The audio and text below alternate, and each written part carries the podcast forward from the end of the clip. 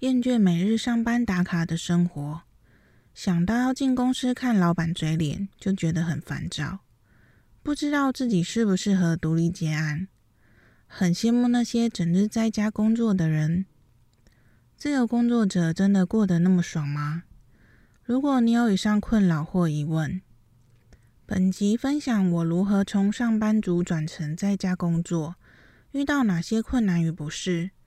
而对于想在家工作的高敏感内向者，我建议四大重点方向，让你仔细评估自身条件，往更好的目标前进吧。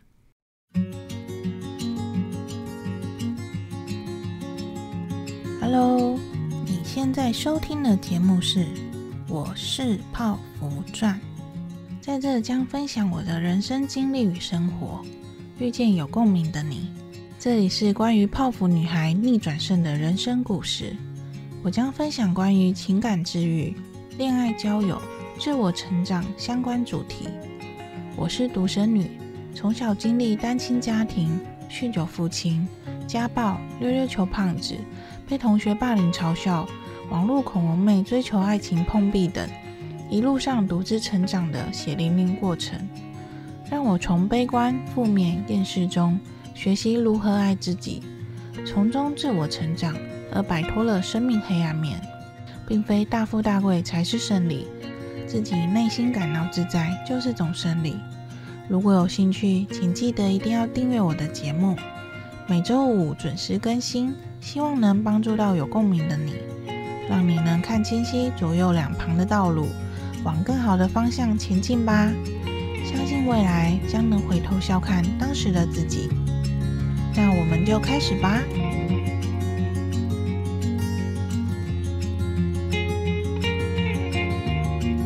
本集的主题是内向者如何在家工作，如何成为自由工作者，掌握四大重点。今天分享一本书，书名为《安静是种超能力》，写给内向者的职场晋级指南。话不多，但大家都会听你说。作者是张瀞仁，现任美国非营利组织 Giftesa 亚太经理，管理从东到日本、西到阿富汗、北到蒙古、南到澳洲的二十五个国家。到职两年内帮助募款翻倍，主管形容他是不用打草稿的人。美国同事称他为台湾来的怪物。第一次听到内向者特质，就是阿超接受左边茶水间的访谈，随后立马搜寻了内向者小剧场，看着大家的讨论，顿时内心感到非常的温暖。阿超说：“原来我不是不如别人，而是因为我本来就不是那样子的人。”当时看到这句话，内心超想哭的，也让我发现，原来不是我过于怪异。而是我原本就不是大家认为该成为的那种样子。此书绝对是繁体书中内向者必读经典之作，且在各大网络书店与搜寻引擎搜寻度都非常的高。因此，我决定帮阿超取个适用于行走江湖的称号——你的内向者闺蜜阿超。就这么决定了。社团中最多人问到的，什么样的工作才适合内向者呢？阿超也提供了几项思考方式：一、想想小时候的自己喜欢做什么；二、什么样的工作会吸引你；三、你羡慕什么事情；四、你的天赋是什么？重点是要找到我们可以提供最大价值的工作，而不是一个最舒服的工作。对内向者而言，每当要面临会议报告，或需融入陌生的场合，与陌生的人交际，只要是会被他人关注到你的事情，不管将资料准备的再齐全，首先面临的绝对是焦虑感、剉咧等。阿超分享了许多他在职场的故事及实用的方法，或许无法帮你赶走这与生俱来的特质，但能通过事先的掌握步调，让自己更能得心应手的去面对挑战。阿超用行动证明了，安静，只要懂得运用正确的方法，也是可以被看见的。对于在家工作，绝对是许多内向者向往的方式。因过去我主要经历都是与电子商务相关，这领域的自由工作者大多为电商、平面包装设计师、网站设计师、影片剪辑师、文字工作者、社群行销、广告投手、软体城市设计师、静动态摄影师等。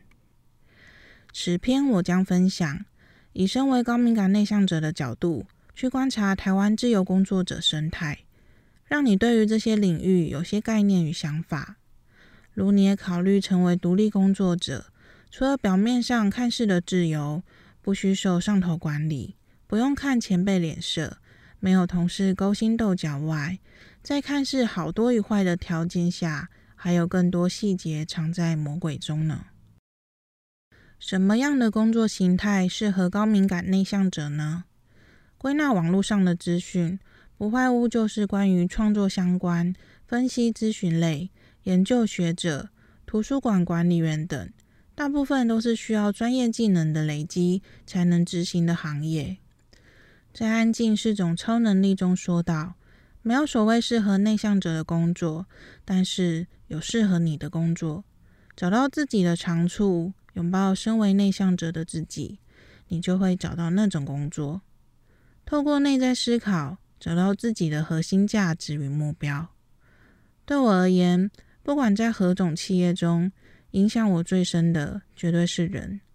因此，当你陷入对于现在工作不满意时，思考一下，主要影响你的是哪几个部分呢？记得，不管到哪里，都可能遇到类似的问题。因此，最重要的是，你必须要知道自己想要的是什么。例如，经历许多后，我非常清楚的知道，我想要的工作方式是能够自由发挥的去做我认为对的事情。想成为自由工作者，需要哪些条件呢？第一点，必备条件：一、拥有一项以上将专业变现的技能，提供技能、服务或商品。二、要有工作纪律，每天规划好工作项目，管理好时间，并能准时交件。三、懂得为自己的服务定价，与案主沟通的能力，建立自己的价值，且能自我觉察，知道自己的优势在哪。四、能够接受每月收入颇幅，有做事才有收入，且账款付款方式也需事先与业主沟通。有些因公司流程交件后，一到三个月才能收到款项。五、能够自己解决问题与克服压力，遇到困难没有旁人可以帮忙，如遇到急迫性的工作，也必须立即做出判断。第二点，加分条件：一、愿意不断学习，在电商这领域，很多项目都环环相扣，例如社群小编要兼职做图片。设计要会剪辑影片或商业摄影，愿意不断踏出舒适圈，才能长久生存。二、寻找潜在客户或合作伙伴，关注相关领域资讯与活动，参与社团讨论或线下聚会，多元接触各界人脉。三、行销自己，打造个人品牌，经营社群媒体、写作、影音录制。将你的专业知识传达给更多不认识你的人，提升专业信任感。四、自我调节身心健康，能够忍受孤独，一个人工作，但这对内向者而言根本是美好，但也必须建立因是一人公司，需有能力承担一切的相关事务心态。自由工作者不适合谁呢？一、没有专业技能。二、为了逃避职场现况而想躲在家工作，自己创业必须承担更多风险与未知压力。三、不喜欢与人接触，除非你在你的领域非常专精，且也有固定配合的案主，能有源源不绝的案子。四、无法承担不稳定的收入，会为了生计而焦虑，并怀疑是否该继续坚持下去。五、不愿学习谈判技术，容易遇到占你便宜、跟你讨价还价或是不付款的案主。六、无法自己解决问题，那谁要帮你擦屁股呢？七，不知道自己的优势在哪，无法展现自己的独特点，一定有比你更便宜、CP 值又高的竞争对手。八，不愿意主动出击，总是在原地等待着被动者，好不容易到手的案子，结案就据点了，一切又要从头开始，难以长久坚持。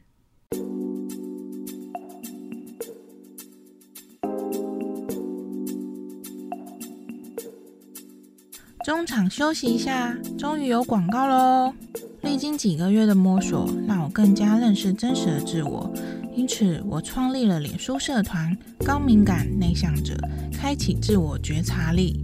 在这，我们将一起学习认识内心的自我，学习自我疗愈的方式，不需依赖他人的肯定，因为你的人生是为自己而活。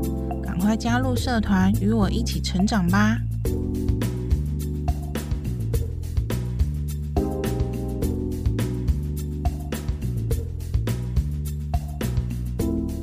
成为自由工作者？四大重点。第一点，从兼职开始，这绝对是大多自由工作者的基本入门方式。许多兼差转成全职后，又能稳定发展得很好，绝对都是已经耕耘一段时间，累积稳定案源。当你有一个能解决他人困扰的技能或服务时，通过帮忙亲友后，再由亲友转介绍。渐渐的开拓人脉，越来越多人知道你，并想与你合作，是不是听起来很美好啊？但重点是，对内向者而言，哪来这么多转介绍的人脉啊？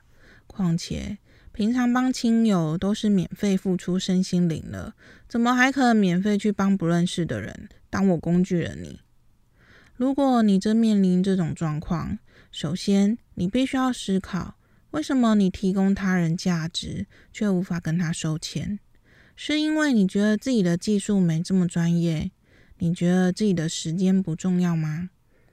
但虽然知道这些，内心还是跨不过去。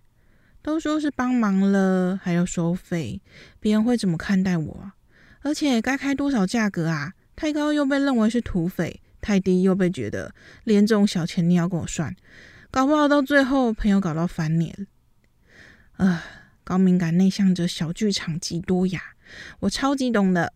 过去帮朋友做设计，也都是只收印刷费，工本费根本没算。每次谈到钱，都感觉很奶油。也因此，在离职之前，我完全没有正式结案经验。因此，我建议是想赚钱，直接找不认识的下手。第二点。先进入专业领域学习，并建立人脉再独立。例如，设计相关会到专业设计公司，广告投手、行销企划会到行销公司，网页工程师会到资讯公司等等。也有人是为了职涯横向发展而舍弃原本专业，从初心者开始练功。不过，薪资当然也是初心者的薪水，就看自己如何取舍。虽说很多公司也不是笨蛋，会先签立合约，怕你拐跑他的客户。不过这都是累积自己经验的一个方式。在专业公司，可以让你知道市场价格与未来趋势，也可以让自己认真评估是否是自己想发展的方向。就算离职，只要能跟客户保持良好关系，互相分享相关资讯，也是种累积人脉的方式。第三点，参与相关创业聚会。参加聚会，除了可以听到各式前辈的分享，也可以了解现阶段他们遇到的收获或困难，再去思考如果换成自己，是否也能独立妥善处理呢？多方认识不同专业工作者，也能更了解现在市场需求，自己能力够不够与他人竞争，自己与他人的差异处是什么？不过，这点对于身为内向者的我而言，虽然过去我时常关注相关资讯，也曾报名线下聚会，但每当日期来临，我总是临阵脱逃，从没出席过。原因当然是除了不擅长与陌生人交际，再来，因当下对工作也没有急迫性的很想离职，比较安逸的心态，所以也没什么冲劲去经营这些人脉。但当我离职并全职自由工作者后，心态转变，便开始让自己学习走出家门与他人接触。那阵子，我透过社团认识了几位自由工作者，也参加圆山花博举办的创业博览会。虽然要去接触新朋友，内心感到很辛苦，但我发现，当自己知道是为了什么要去认识新朋友，有明确的目的而去交流，会从交流获得的收获中，了解本次社交的价值，因自身有收获而感到成长了。虽然耗费大量精力，但值得了，也会开始期待下回的交流。第四点。没有专业技能怎么办？首先当然是必须学习相关课程，由专业导师的教导，绝对会比自己看书、收集网络免费教学资讯来的有效果。不过有许多人为了增进自己更多技能，去补习班、资讯局学一些电脑相关课程。但有经验的人都知道，一切的知识与技能，如果没有可以实际发挥的地方，也是纸上谈兵罢了。因此，我建议，当你有基础技能后，可以到接案社团，以需累积作品集的方式，与他人无仇互惠合作。除了累积作品外，也是更能了解市场需要的是什么。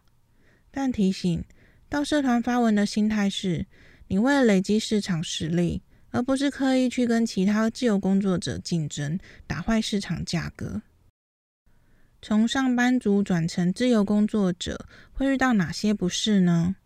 一、收入不稳定，有做事才有钱；二、没有任何福利，国定假日；三、没有劳健保，需自己找民间工会，没公司负担，费用较高；四、没有上下班时间，案主爽何时联系你就联系，工作会与生活分不清；五、要自己学习并理解报税相关知识，需与雇主讨论报税方式，自己再另行记录。六、必须了解签立合约的重要性，且在签立合约前，沟通或提案可能都在做白工。七、必须学习谈判技巧，设立自身底线与规则，如怕接不到案子或想累积经验，而没设定自身底线。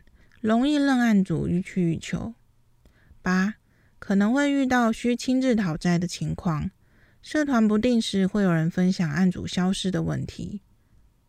九、需观察自己在市场价值，因为你已不是在企业体系下，而是在跟全世界的人竞争。以下分享我对台湾自由工作者的观察。像我说的，内向者没有太多人脉，因此。当我在待业时期想试着接案，我研究了很多国内外的外包网与相关资讯。因为我是英文盲，幼幼班程度，主要还是观察台湾为主。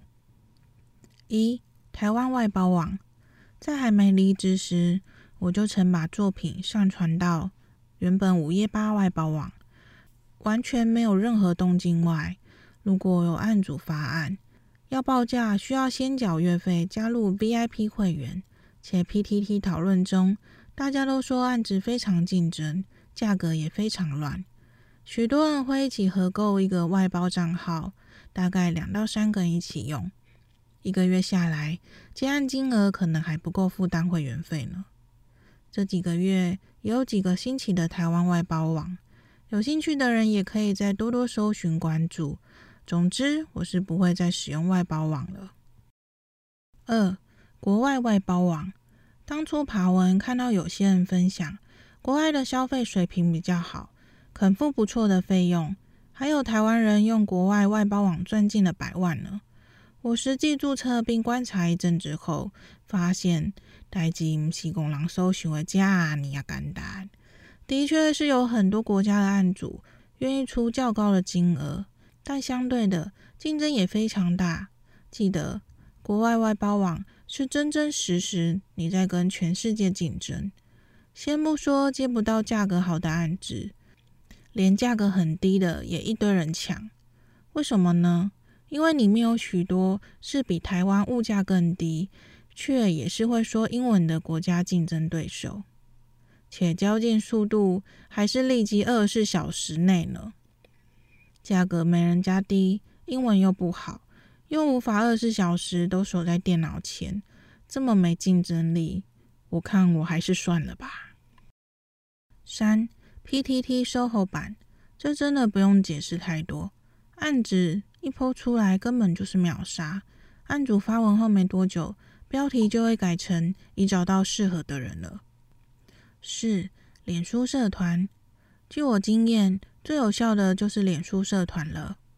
我第一个案子也是从脸书社团接到的，在脸书搜寻接案、外包、SOHO，就会出现很多相关社团，其中又以 TSA 电商、数位行销、接案发案社团互动率最高。当我发布第一篇结案贴文后，收到近百则询问私讯，当然大部分都是问爽的。或者都是在比价，也因此让我观察到了台湾的自由工作者乱象：一、削价竞争，导致业主不懂得尊重专业；二、沟通障碍，因接案者不够专业，进而无法与业者产生共鸣且长期配合。那阵子的确有接到几个案子，但却让我身心俱疲，每天工作大概十五到十七小时。脸上长出带状疱疹，医生说可能是压力太大或太累了，导致免疫力下降。也得知其他自由工作者常常工作到日夜颠倒，分不清白天黑夜，让我深思：这真的是我想要的吗？我只不过是跳脱出公司的鸟笼，而跳进野生动物园吧？真的值得我放弃稳定废废的上班族收入？踏进需交际、勾心斗角、被当成商品猪肉比价的领域吗？五、网络赚钱的方式。思考：如果我不以设计案为生，那我还能做什么呢？因此，我搜寻了许多网络赚钱的方式。透过我观察研究后，觉得最适合高敏感内向者的一个方式——联盟行销。它的优点是，不需要出门与人接触，就可以透过文字或影音，利用网络赚钱的方式。缺点是前期需要花时间与耐心架设网站并等待发酵，是我很推荐高敏感内向者的一种在家工作与增加被动收入的方式。慢慢耕耘后，收入有机会大过于你正职薪水。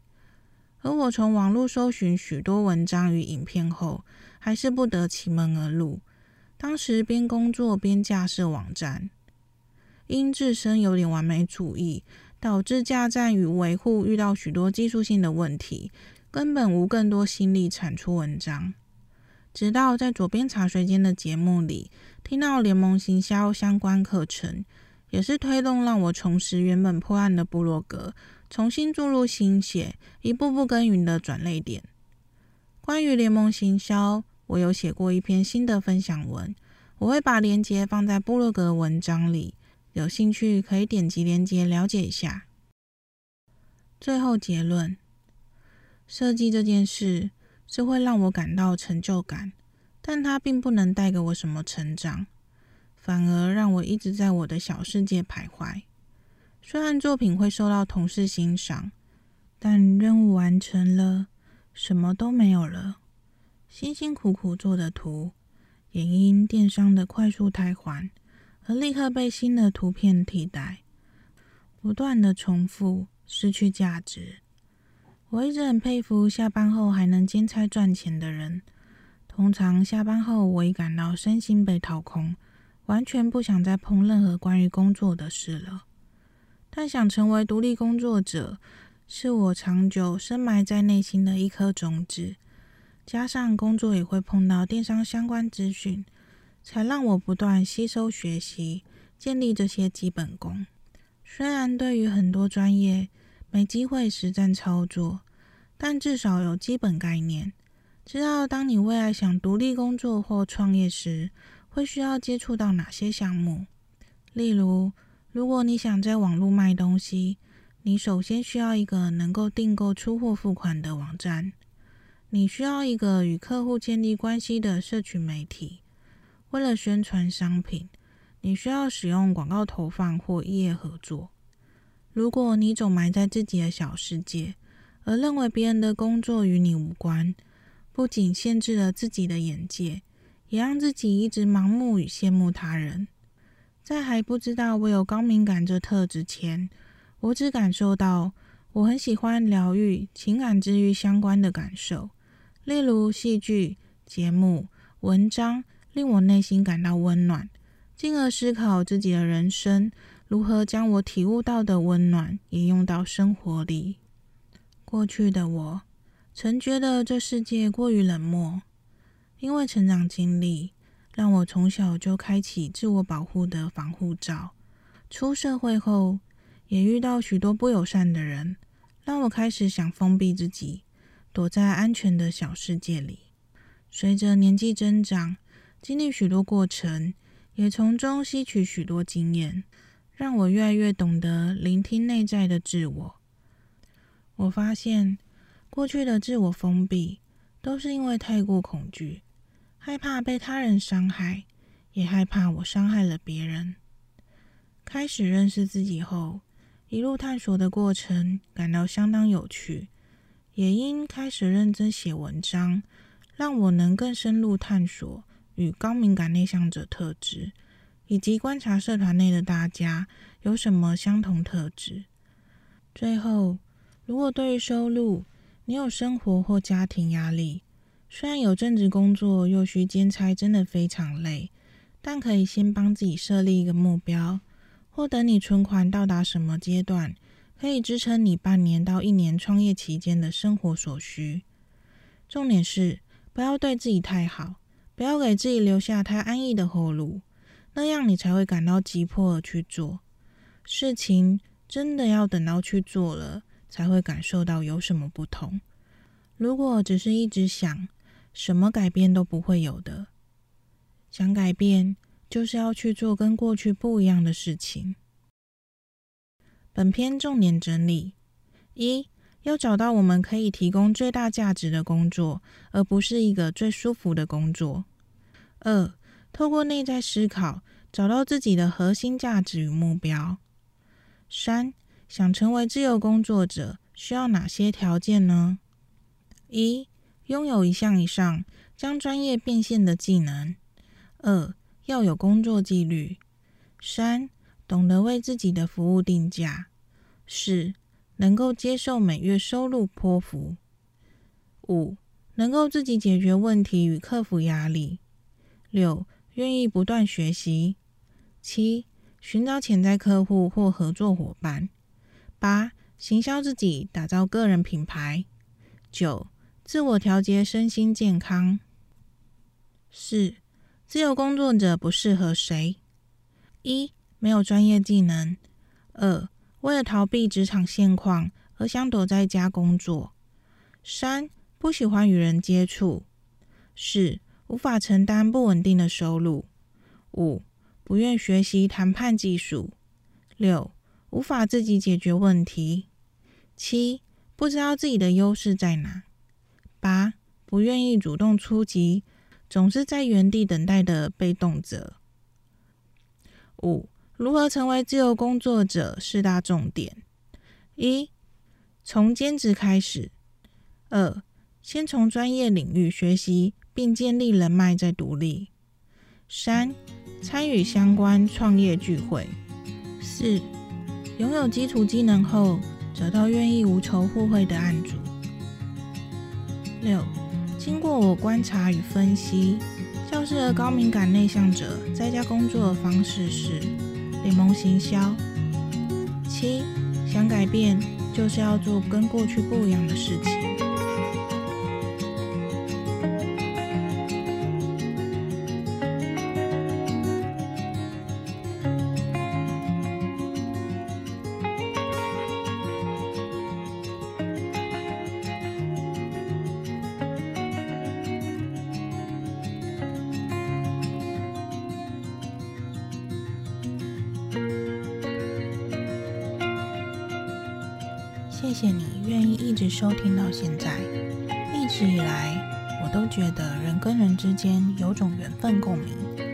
奢求所有人都喜欢自己、支持自己，但相信一定会有人认同自己。